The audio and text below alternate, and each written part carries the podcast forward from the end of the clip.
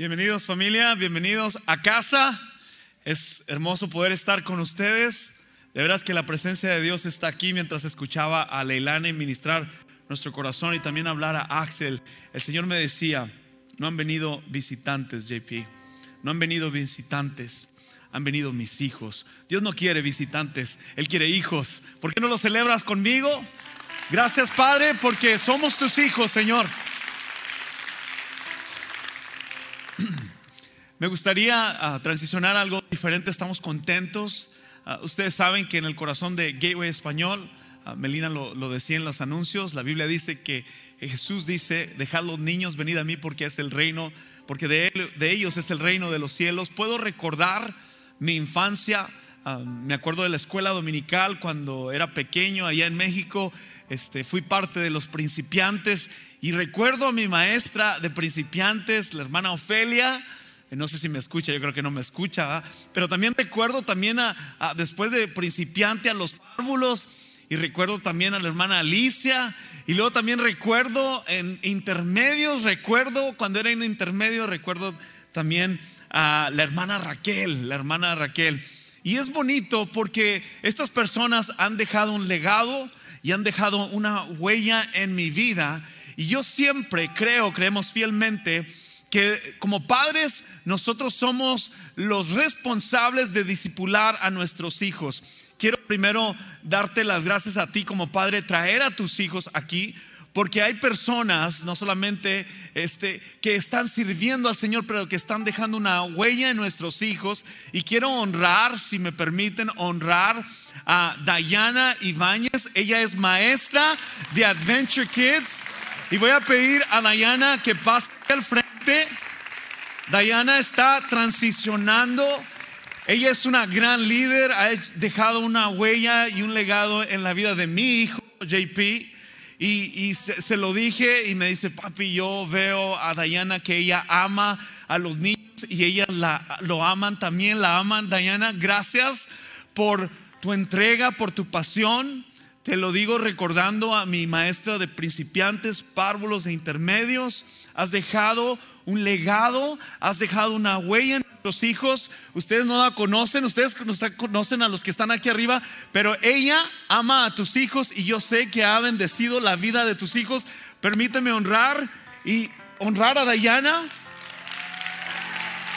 Te amamos, Dayana, y tenemos parte de, de líder de Adventure Kids. Gracias, te vamos a extrañar. Esta es tu casa, tú siempre puedes venir cuando tú quieras y te vas a gozar cuando veas el liderazgo y el fruto que has dejado en nuestros hijos. Dale un fuerte aplauso a Dayana. Gracias, Dayana. Gracias. Te amamos. Y, de veras que es, es un privilegio servir al Señor. Ah, yo le digo a los líderes y se los he dicho que nunca queremos nosotros olvidar lo que está sucediendo de qué lado del edificio.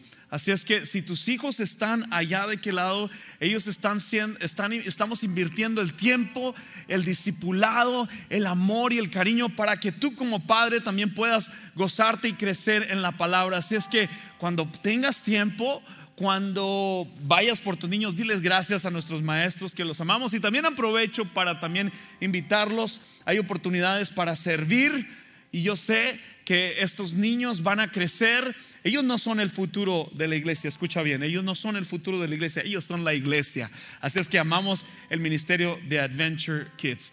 Una vez más, me da gusto de que tú hayas decidido estar con nosotros en la continuación de esta serie, El Día Más Oscuro de la Historia. La semana pasada estuvimos hablando sobre el proceso, la presión, la prensa, sobre el aceite de oliva, el, vino, las uvas, ser procesado por el Señor para que Él cumpla su propósito. Y primero pues quiero agradecerles porque ustedes aceptaron el reto. Hubo muchas personas que aceptaron el reto de invitar a un amigo y hoy puedo ver que ustedes invitaron a un amigo. Así es que des un fuerte aplauso a ustedes porque yo vi que muchas personas levantaron su mano y asumieron el reto y dijeron, vamos a invitar. Y, me tocó platicar con, unas personas antes de iniciar el servicio y me dijeron, trajimos a mi hermana y gracias a ustedes porque de veras que eh, eh, el caminar con el Señor es una vida de, no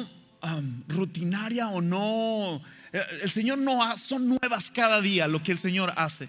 Y cada domingo tiene su reto y su desafío y, es diferente, es muy diferente. Cada domingo eh, ah, tiene sus challenges, tenemos nuestros este, retos como servicio. A veces nos enfocamos tanto en lo técnico y nos enfocamos tanto en el proceso, pero jamás queremos, jamás queremos olvidar que si Jesús no está en el centro de lo que hacemos, entonces no podemos experimentar su presencia. Estoy contento de poder compartir contigo en esta tarde y yo quiero ir desde ya a, la palabra de Dios, lo que el Señor quiere hablarnos en esta tarde. Pero antes de empezar y continuar, quiero orar. Señor, gracias Dios, porque nos das tu espíritu y tu presencia, Padre.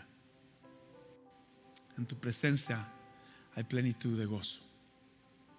En tu presencia puedo escucharte en tu presencia estoy tranquilo, estoy en paz. Y hoy, Señor, queremos que tú derrames de tu espíritu para escuchar tu palabra. Padre, bendice a tus hijos. Este es tu cuerpo, esta es tu iglesia, Padre. Que aquellos que han venido por primera vez, que lleguen a casa hoy. Que sean hijos, como aquel hijo que no va de visita, sino llega a casa.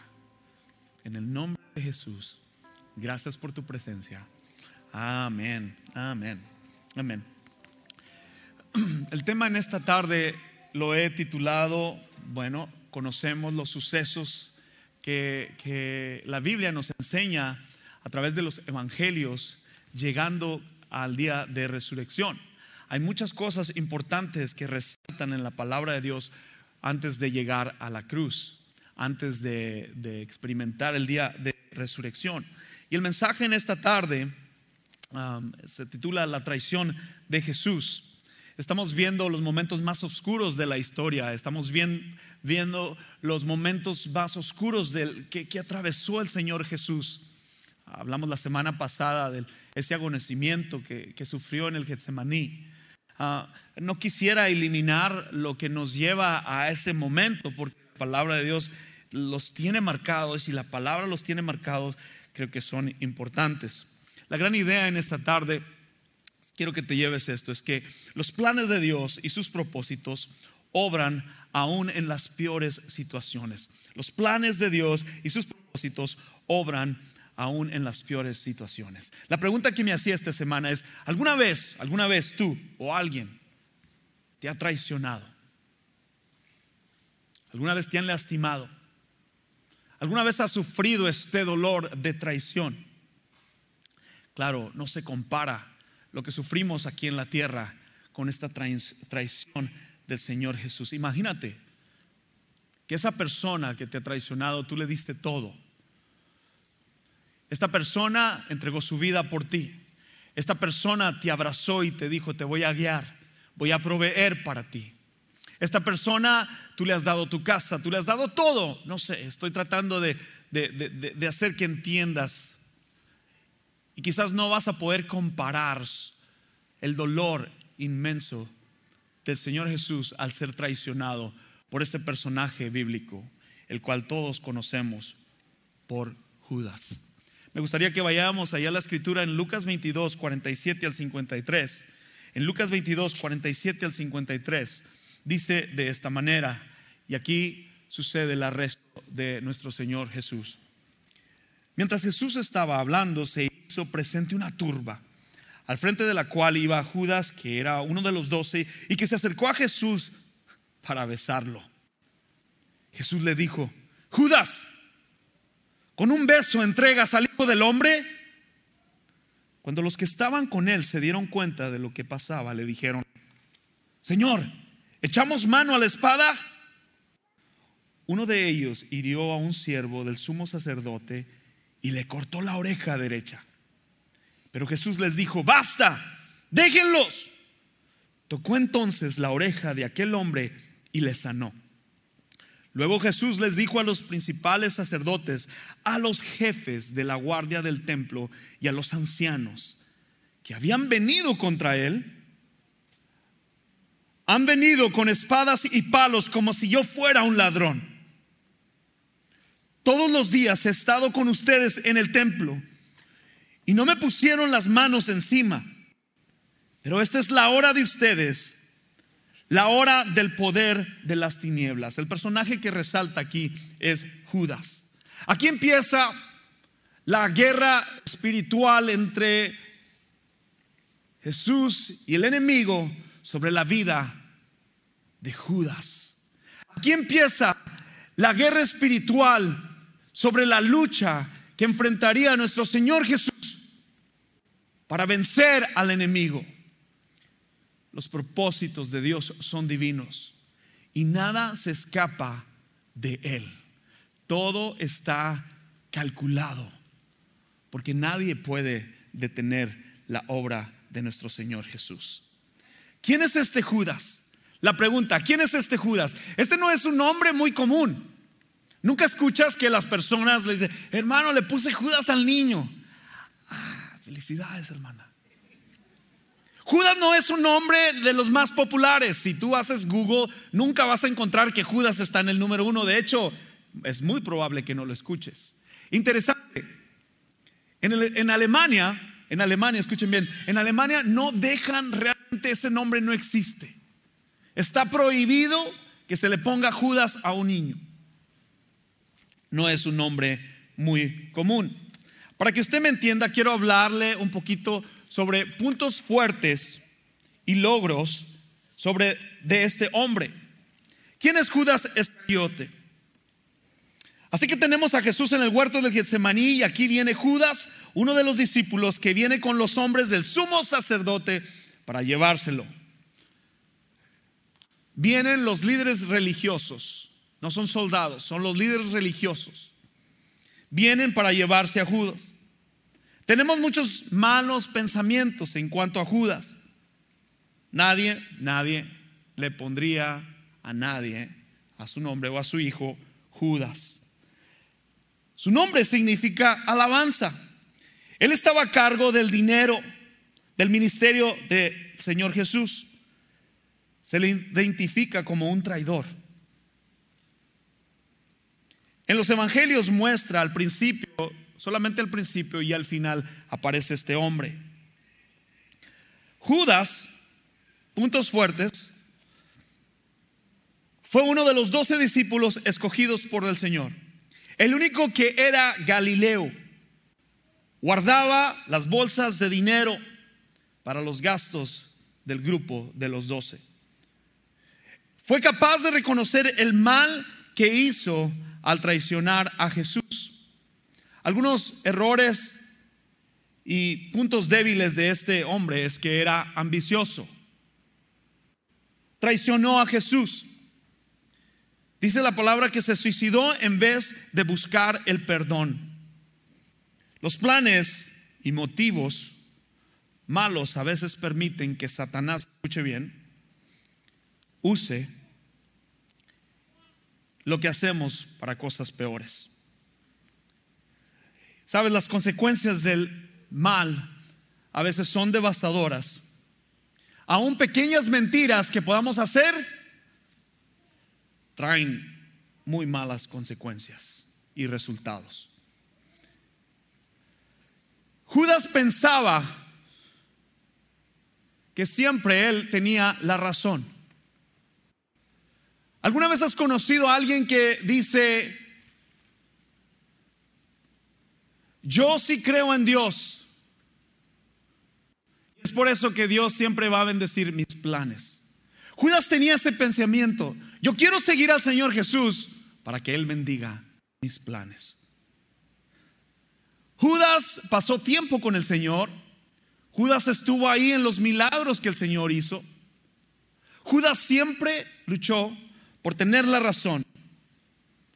¿Has conocido tú a una persona que siempre quiere tener la razón?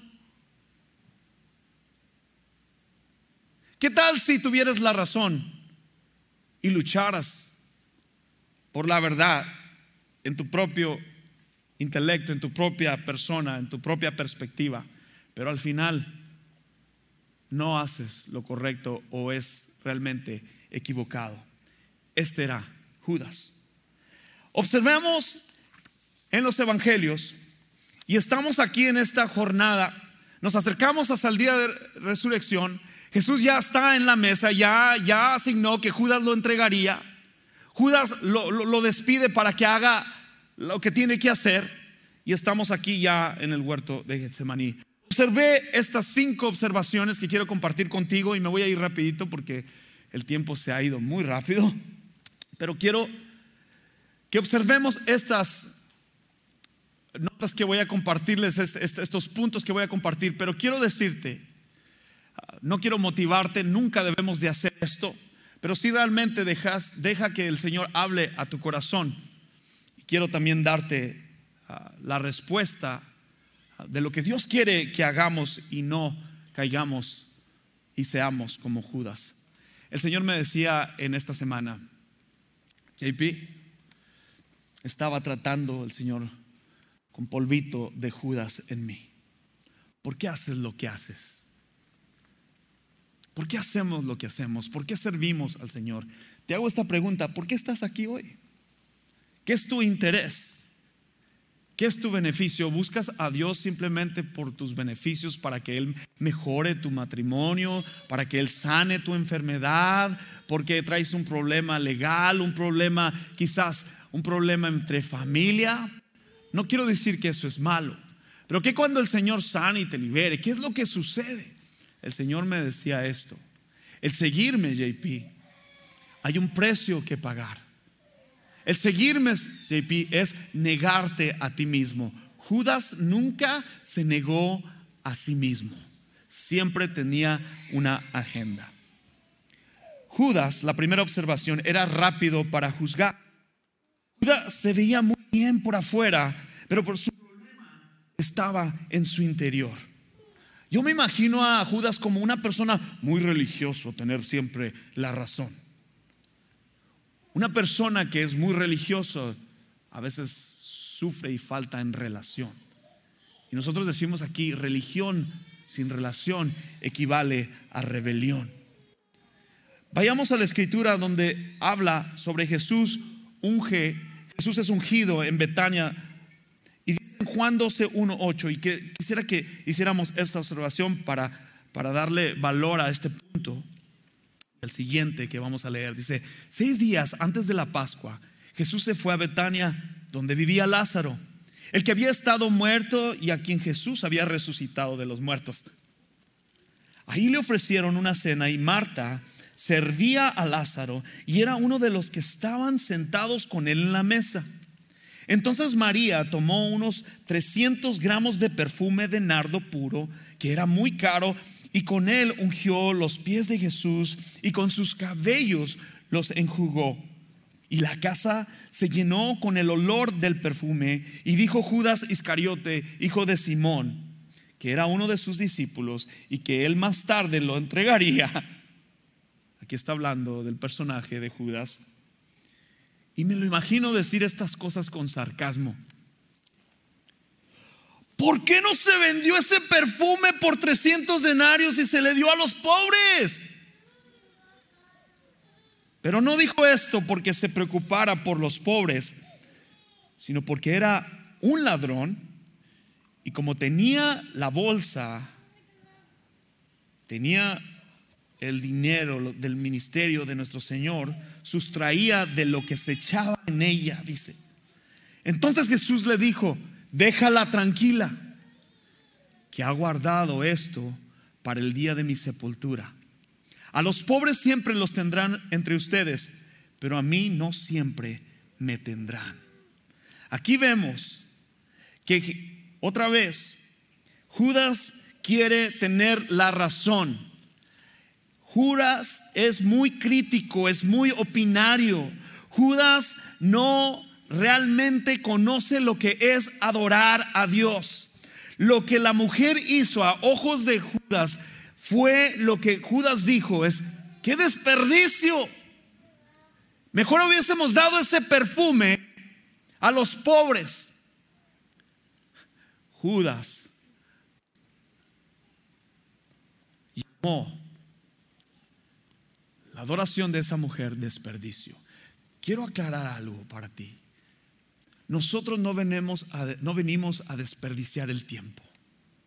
Nosotros venimos a exaltar a un Dios todopoderoso que dio su vida por nosotros, que hemos visto lo que Él ha hecho, su sacrificio derramado en la cruz. Tú no vienes a desperdiciar tu perfume y tu adoración a Dios. Dios la recibe, Él la recibe y Él es exaltado. Cuando adoramos, el Señor es exaltado. Nunca dudes de su presencia, nunca dudes del Hijo de Dios, nunca dudes de Jesús. Él recibe tu adoración. Judas llamó la adoración de esa mujer desperdicio. Yo te quiero invitar a que tú y yo seamos conocidos por nuestro amor, por nuestra devoción a Dios, no por tener la razón. Judas quería siempre tener la razón. Segunda observación, Judas nunca lo adoró. Judas nunca lo adoró. Vemos en el versículo 5, ¿por qué no se vendió este perfume por 300 denarios y se les dio a los pobres? Judas nunca adoró. Esto me hizo pensar en nuestra reunión. ¿A qué hemos venido hoy? ¿Vienes a criticar? ¿Vienes a observar? ¿A evaluarme a mí? ¿A evaluar la adoración? ¿A ver qué cantos cantaron? Tengamos cuidado con no tener y pensar y movernos, de ser solamente criticones, sino venir realmente a buscar y a tener un encuentro personal con Dios. Esta es una invitación de Dios para nosotros, de venir. Vemos aquí que esta mujer derrama su perfume y esa es la invitación para nosotros. Judas pensaba, sí, sí, poquito perfume, sí, derramemos adoración, pero no lo den todo. Algunas veces nosotros venimos a la iglesia y damos poquito y alabamos poquito, pero no lo damos todo. Judas pensaba de esa forma. La tercera observación, nunca reconoció al Señor nunca lo reconoció como Señor. En Mateo 26, 20 dice, cuando llegó la noche Jesús se sentó a la mesa con los doce y mientras comían dijo, de cierto les digo que uno de ustedes me va a traicionar. Ellos se pusieron muy tristes y cada uno comenzó a preguntarle. La pregunta de cada uno, observa, fue esta. ¿Soy yo, Señor? ¿Soy yo? ¿Soy yo? ¿Acaso soy yo? Él le respondió, el que mete la mano conmigo en el plato es el que me va a entregar. A decir la verdad, el Hijo del Hombre sigue su camino, como está escrito acerca de él, pero hay de aquel que lo traiciona. Más le valdría no haber nacido. Entonces, una vez más aparece este hombre, Judas, el que lo iba a traicionar, le preguntó, Escuchen la pregunta que hizo este Judas. No fue como la de los otros. Fue, ¿soy yo maestro? No dijo, ¿soy yo Señor? Judas nunca reconoció al Señor como su Salvador. Y Jesús le respondió, tú lo has dicho, tú lo has dicho. Judas nunca comprendió la misión de ser llamado. Judas nunca comprendió la misión de cambiar, de predicar, de anunciar. Nunca, nunca abrazó la misión de que el reino de Dios no era, no era aquí. Judas nunca entendió la misión de nuestro Señor Jesús. Ellos esperaban que pusiera, él esperaba que pusieran los derechos políticos en acción, pero cuando Jesús hablaba de morir, él sentía ira, él tenía temor, él tenía desolución. Judas no entendía por qué Jesús lo escogió. A veces nosotros no entendemos por qué estamos aquí. A veces nosotros no entendemos a qué nos ha llamado Jesús. A veces nosotros eh, tenemos tanta actividad religiosa, tanto domingo, domingo tras domingo. A veces nuestro seguir al Señor Jesús como discípulos es solamente de domingo en domingo. Toda la semana no oré, toda la semana no abrí mi Biblia a ver qué me dan el domingo. Judas no entendió que Dios estaba tras su corazón. Tres años bajo el poder de Jesús, escucha bien, este hombre nunca lo llamó maestro. Pero te digo una cosa, los planes de Dios y sus propósitos obran en las peores situaciones. Cuarta observación, nunca dio. Nunca dio, siempre robó. Usted sabe, me puse a pensar, ¿por qué es que el Señor no, no puso a Mateo como, como el administrador de, los tesoros del Señor? Puso a, Judas. Y, yo no soy nadie para cuestionar, pero dije, ¿cómo es Jesús tan sabía? esto se había profetizado, que alguien lo entregaría, que alguien lo, lo traicionaría. No era una persona generosa, era un tacaño. Judas era un ladrón, verdaderamente nunca lo sirvió, solo caminó con Jesús para que Él lo bendiga, bendice mis planes. Siempre anduvo en ganancias deshonestas, hacer lo oculto delante de Dios, hacer lo que es vergonzoso y siempre, porque es la palabra nos dice que este fue el momento oscuro. En la noche es cuando sale la maldad. En la noche es cuando el enemigo quiere orar, porque es un ladrón. Él viene a matar y a robar, a destruir. Fue en la noche cuando Jesús, Judas ofrece entregar a, Jesús. Nunca caminó por la causa de Jesús, sino caminó en la oscuridad. Imagínate estar con Jesús, imagínate estar, ver esos milagros del Señor, ver todo lo que hizo el Señor. Nunca Dios siempre robó. En Mateo 24, 16 dice, entonces Judas Iscariote, que era uno de los doce, fue a ver a los principales sacerdotes y ahí empieza su negociación y les dijo, ¿cuántos me darían? ¿Cuánto me darían si yo les entregaría a Jesús? Y ellos le asignaron 30 piezas de plata. Desde entonces Judas buscaba el mejor momento de entregar a Jesús. Judas tenía muy mala reputación, les decía, es ambicioso. Y la palabra no lo dice, lo escuchábamos en los grupos pequeños hace unas semanas, porque donde está tu tesoro, ahí está tu corazón. Y en una ocasión el, Señor Jesús le dice a los fariseos, ustedes, ustedes dan hasta el comino, ustedes dan, dan su diezmo hasta todo ese, pero, pero, pero, pero, sean misericordiosos, porque toda la ley descansa en la fe y en la justicia. Sean bondadosos, dice el Señor. Aquí vemos cómo, cómo Judas estaba tan lejos de eso, pero su corazón demostraba, demostraba dónde estaba su tesoro. Y la última observación, nunca se entregó a Jesús. Judas nunca se entregó a Jesús. Mateo 16, 24 dice, a sus discípulos Jesús les dijo, si alguno quiere seguirme, niéguese a sí mismo, tome su cruz y sígame.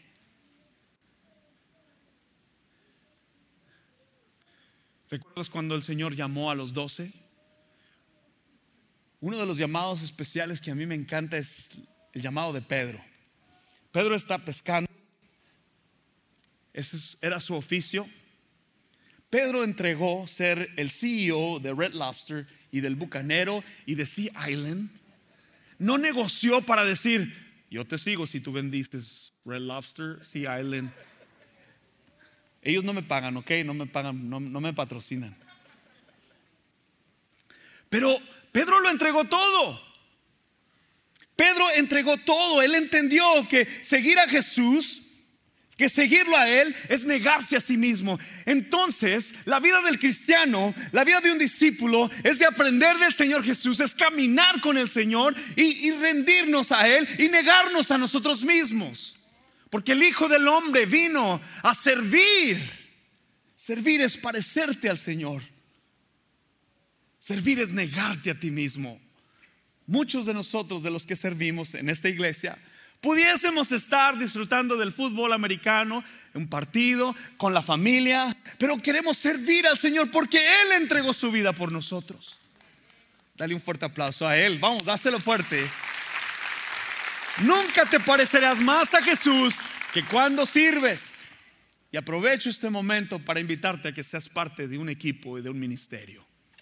Iglesia que sirve es iglesia que crece. El que no sirve, no sirve. Servir es mejor. Apúntate, apúntate a servir, apúntate a servir. Es un privilegio servir al Rey de Reyes y Señor de Señores. Jesús nos ama. Jesús nos ama y se entregó por nosotros. Quiero resaltar antes de terminar estos puntos importantes sobre la vida de Judas. Judas, él siempre estuvo ahí. Estaba ahí cuando Jesús convirtió el agua en vino. Estaba ahí cuando Jesús demostró su poder sobre la naturaleza en el mundo físico. Estaba asustado en la barca con los otros discípulos. ¿Recuerdan esa enseñanza? Cuando Jesús calmó la tormenta, ahí estaba Judas. Fue testigo de la sanidad milagrosa de los ciegos. Estuvo ahí cuando un toque de Jesús sanó a un leproso y le dio una piel de bebé. Judas estaba ahí cuando Cristo mostró su poder sobre el mundo espiritual. Él oyó a Jesús tomar autoridad sobre los espíritus demoníacos y expulsarlos y traer liberación a este hombre endemoniado. Ningún hombre había hecho lo que él hizo. Y Judas tenía asientos de primera fila. Se sentaba en la primera fila de la iglesia para ver todos los milagros a diario, para escuchar las enseñanzas, pero nunca reconoció al Señor. No solo estaba Judas ahí viendo la vida con el Hijo de Dios, era parte del equipo del ministerio. Él tenía un ministerio. Judas tenía un ministerio. A veces me pregunto, ¿Por qué haces lo que haces? Les decíamos al grupo esta tarde, ¿por qué sirves? Cuidemos de, de perder nuestro primer amor, de saber el por qué. Decimos nosotros, know your why. Why do we serve him? ¿Por qué lo servimos? Porque Él dio su vida por nosotros. Cuidado en poner tu mirada en el hombre. En el grupo pequeño hablábamos esta semana y me comentaba un amigo, Pastor, es que hay personas que están pensándola si sirven o no saben. No, no si la estás pensando, ten cuidado con, esa, con esas sprinkles de Judas en ti. De no ser parte de la misión del, del Señor. De no reconocerlo en tu vida. De no servirlo a Él. Por sus obras los conoceráis. Jesús siempre amará al Señor. Judas siempre estaba rechazando no tenía una intimidad personal con Dios. Él tenía el ministerio. Y concluyo con esto, y esto es lo que escribí. Seguir al Señor significa negarse a sí mismo. Una persona que verdaderamente se entrega a Jesús siempre amará al Señor. Siempre adorará al Señor. Siempre lo reconocerá. Un seguidor de Jesús siempre le servirá con sus bienes, con su tiempo con su vida. En Mateo 7, 21 y 23 dice esta palabra. Jesús conoce a los suyos. Escucha, no todo el que me dice Señor y Señor entrará en el reino de los cielos, sino el que hace la voluntad de mi Padre que está en los cielos. En aquel día muchos me dirán, Señor, Señor, ¿no profetizamos en tu nombre y en tu nombre echamos fuera demonios? Y en tu nombre hicimos muchos milagros, pero yo les diré, claramente, nunca los conocí, apártense de mí, obreros de la maldad. Esta es palabra del Señor mientras nos acercamos hacia el día de resurrección. Solamente puedo pensar en la maldad de mi corazón y de de mi vida. Muchas de las veces vengo aquí y le pido al Señor, bendice, ayúdame, Señor, que llegue esta palabra, este mensaje, y yo, yo, y bendíceme a mí, Señor, ayúdame, dame sabiduría. Y eso es bueno pedirlo. Lo que lo pidas, en lo que tú le vayas a pedir al Señor, asegúrate que lo que pidas traiga gloria. Que Él sea el que se lleve la gloria. Que Él sea el que atraiga los corazones a Él, a Jesús. Hablábamos esta semana que sin Jesús al frente no podemos adorarlo. No te dejes distraer por estas pantallas, es buena la tecnología, Pero sin la presencia de Dios no hay transformación. Sin la predicación no hay transformación. El fin de, nuestra reunión como iglesia es equipar a los santos al ministerio del Señor. Gateway significa una entrada a un lugar. Tú no eres un visitante. Tú debes desear ser un hijo. Un hijo no visita su casa. Cuando le dices a mamá, papá, ellos dicen, está mi hijo en casa. Yo no quiero que tú seas un espectador. Quiero que tú sirvas al Señor y queremos entrenarte y queremos equiparte. Queremos que le quites el polvo de Judas a tu banca y, y empieces a servir al Señor. Porque el Señor se acerca. Y servir al Señor es negarnos a nosotros mismos. Tengo para ustedes un reto práctico. Yo quiero que tú te unas a un equipo para servir en algún ministerio en nuestra iglesia está el ministerio de niños. Deja una huella, una marca, un legado en estas vidas. Nosotros no somos un ministerio de guardería. Escucha bien. Nosotros no somos ningún, aquel no es un ministerio de guardería. Tus hijos están siendo discipulados. Tus hijos están, le estamos enseñando la educación cristiana, educación bíblica. Y a veces, te voy a hacer el ministerio de niños no es unos de los que se forman para ser parte de. Todos queremos una plataforma, queremos pantalla donde nos vean, ser reconocidos. Dice el Señor Jesús, niégate a ti mismo. ¿Sabes que servir al Señor es negarte a ti mismo? ¿Qué estás esperando? No, es que no me gusta, ahí no me gusta, yo no tengo, eso, es que eso, ese no es mi talento y ese no, no, pues yo no, yo es que yo no soy así. Wow. Imagínate los, los, 12, los discípulos diciéndoles al Señor, no, pero es que, no, es que no, yo no soy así, Jesús.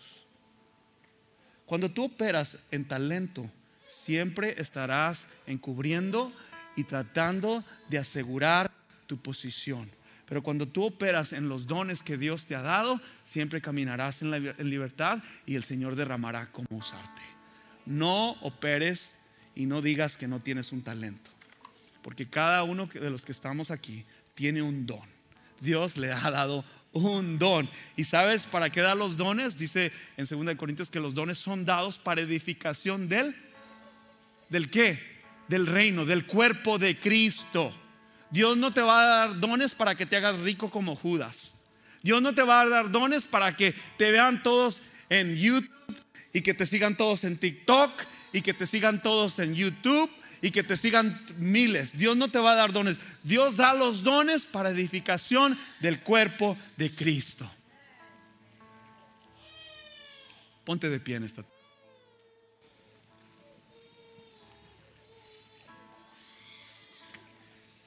Pregunta es, ¿te conoce? Aquí no es que tú tienes 5, 10, 15, 20 años en el Evangelio Aquí no importa cuántos años tengas en la cuna del Evangelio. Aquí lo que importa es dónde está tu corazón hoy, este día.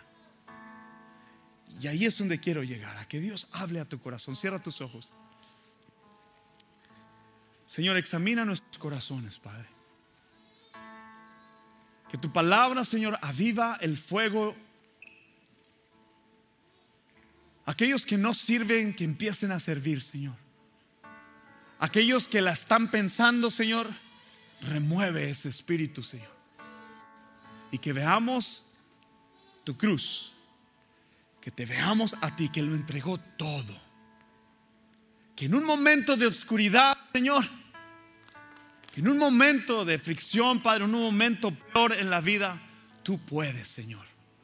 Porque no es en nuestra fuerza, sino en las tuyas, Señor. Bendice a las personas nuevas que han venido aquí. Padre, elimina nuestro corazón que tenga pensamientos de Judas. No se trata de mí, se trata de ti, Señor. Y esta es tu iglesia. En este momento empieza a adorarle ahí donde estás. Adórale ahí. El Señor ya te va a indicar dónde te va a usar. Yo pensaba esta semana, si el Señor viniera hoy, si viniera esta semana, estaríamos listos para encontrarnos con Él. Yo pensaba, no porque predicas, JP, no porque diriges la alabanza o diriges en la iglesia o tienes una posición de ministerio. Eso no significa nada. Tú puedes hacer eso y no conocer al Señor. Yo te invito en esta tarde. Abre la puerta de tu corazón porque Dios está tocando ahorita, en este momento, y te está diciendo, si tú abres la puerta, yo entro y prometo estar contigo en el nombre de Jesús. En el nombre de Jesús, el Señor está tocando tu corazón. Y Él quiere estar siempre y habitar contigo. Ya no la estés pensando. No levantes, no te cruces de manos esperando. Levanta tus manos como signo de rendimiento a Dios. El levantar las manos es reconocer su soberanía, su poder, su señorío sobre nosotros y decir, yo no soy nada sin ti, Padre. Gracias Dios quiero invitarte a esta invitación. Si hoy quieres recibir a Jesús como tu único y suficiente Salvador, levanta tus dos manos, dile, yo quiero recibirlo. Yo quiero recibir al Señor Jesús. La próxima semana estaremos celebrando bautismos. El bautismo es la expresión exterior de lo que Dios ya está haciendo en tu interior. El bautismo es la obediencia de que Dios ya vive en ti, que has recibido a Jesús. Queremos una gran fiesta como iglesia. Queremos que sigas invitando a otros amigos para que conozcan, para que tengan este encuentro. Hay aquí una persona en esta tarde que quiere recibir a Jesús como su único y suficiente Salvador. Levante sus dos manos, quiero celebrarlo contigo. Levanta tus manos. Hay aquí una persona. No hay. Hay aquí una persona que desee la próxima semana ser bautizado, que no ha tomado esta decisión del bautismo. Levante su mano, también queremos celebrarte. ¿No lo hay? Gloria a Dios. Gloria a Dios. Porque esto me dice que aquí hay personas que han recibido la palabra de Dios. Es tiempo de levantarnos. Es tiempo de seguir avanzando. Vamos, celebra lo fuerte. Esto no es, this is not a motivational speech. Esto no es una plática motivadora. Esto quiero incomodarte porque así es Dios. Dios no te va a usar en tu área de confort. He will not use you. Dios siempre nos va a desincomodar. ¿Cuántos quieren ser desincomodados por Dios? Uh, vamos, celébralo fuerte, adórale.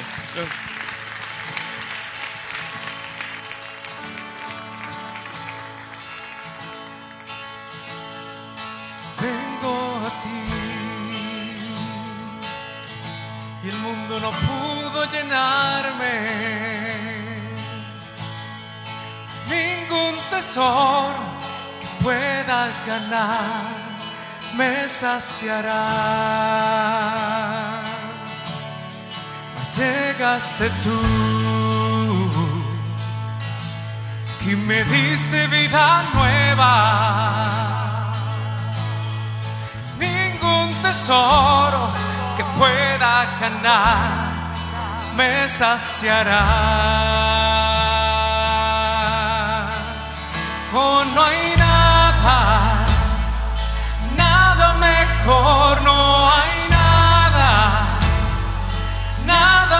mejor,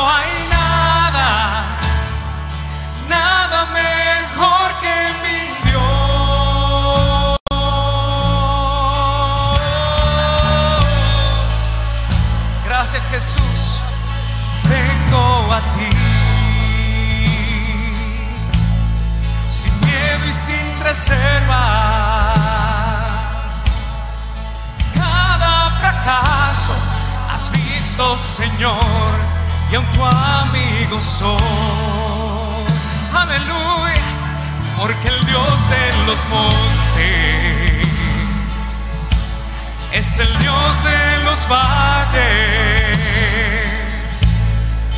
No hay lugar que me pueda alejar de tu gracia y amor.